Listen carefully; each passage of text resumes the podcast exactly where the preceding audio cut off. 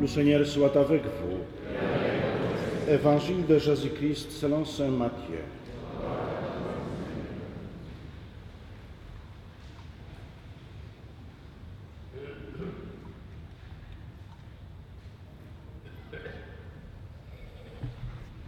Quand Jésus apprit l'arrestation de Jean le Baptiste, il se retira en Galilée, il quitta Nazareth et habita à Capharnaüm, ville située au bord de la mer de Galilée, dans le territoire de Zabulon et de Nephtali.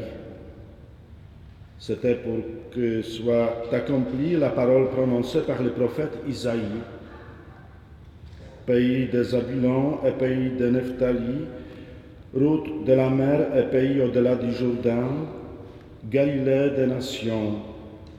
Le peuple qui habitait dans les ténèbres a vu une grande lumière sur ceux qui habitaient dans le pays de l'ombre de la mort.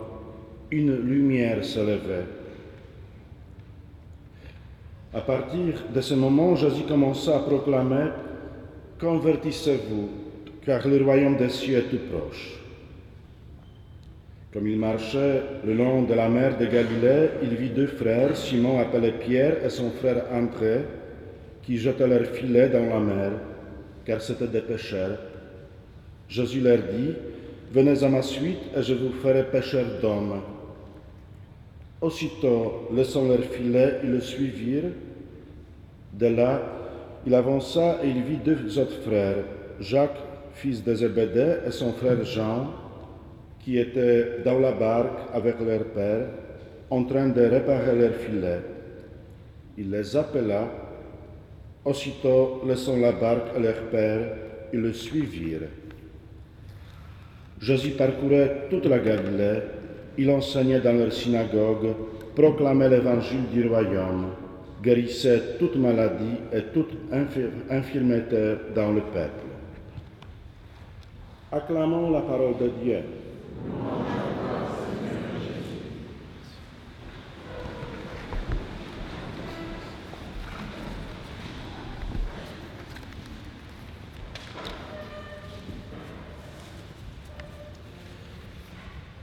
Dès le début de son ministère public, Jésus fait un choix. Jésus quitte Nazareth pour rejoindre Capharnaüm, le carrefour des nations. Jésus aurait pu se rendre à Jérusalem, et pourtant c'est loin du temple, loin donc du pouvoir politique et religieux que Jésus s'installe au début de sa mission. Il sera Galilée, une région plutôt considérée comme peu civilisée, barbare, dépourvue de sainteté. Le Seigneur choisit de descendre et de rejoindre ce peuple désigné selon Isaïe comme un peuple qui marche dans les ténèbres, un peuple qui habite le pays de l'ombre et de la mort.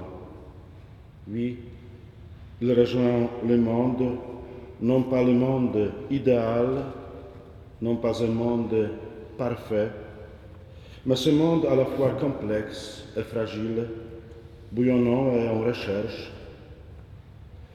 Car Dieu ne fuit pas ce monde, puisque, comme l'écrira Saint Jean, Dieu a tellement aimé ce monde qu'il a décidé d'envoyer son Fils unique pour le sauver.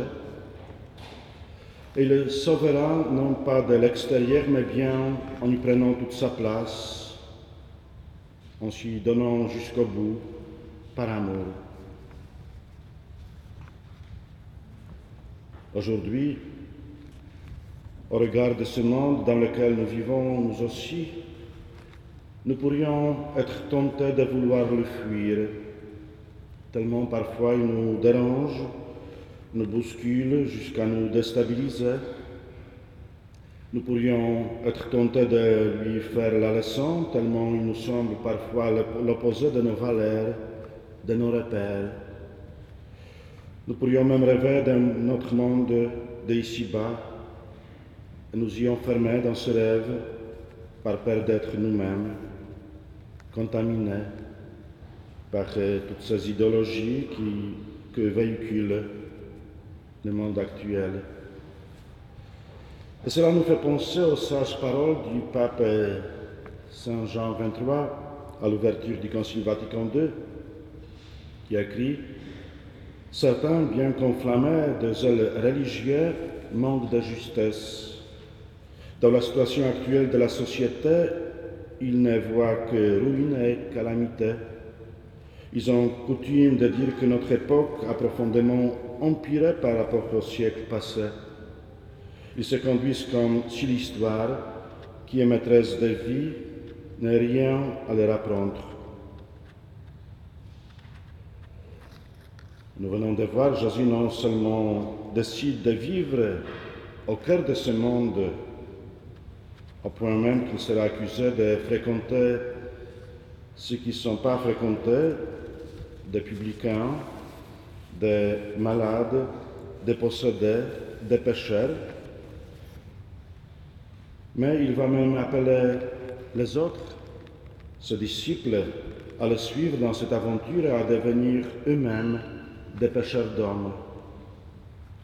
Et Jésus proclame l'évangile du royaume, il offre une parole, sa parole de vie capable de changer le monde, en commençant par changer nos cœurs.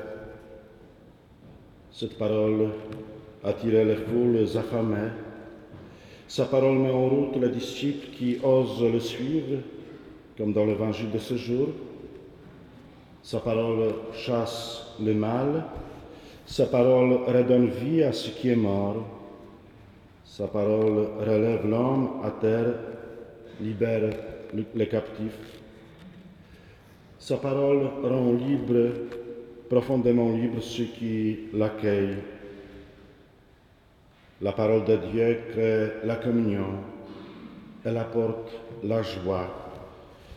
Et c'est sans doute aujourd'hui ce dont notre monde a le plus besoin, d'une plus grande communion, d'une plus grande unité, d'une plus grande joie, mais non pas cette joie éphémère d'un instant, mais une joie profonde, une joie durable.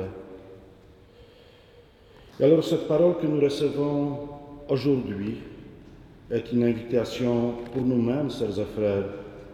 Nous voici comme ces disciples d'Évangile, nous voici appelés à la suite de notre Seigneur Jésus à ne pas nous enfermer dans nos certitudes, dans nos préjugés, à ne pas faire de notre communauté, de nos communautés, de notre Église, une forteresse coupée du monde, mais au contraire, une invitation à vivre en disciple du Christ et de sa parole dans ce monde, à l'aimer comme Dieu l'aime, à le servir dans le Christ Jésus qui le sert par nous pour les siècles des siècles.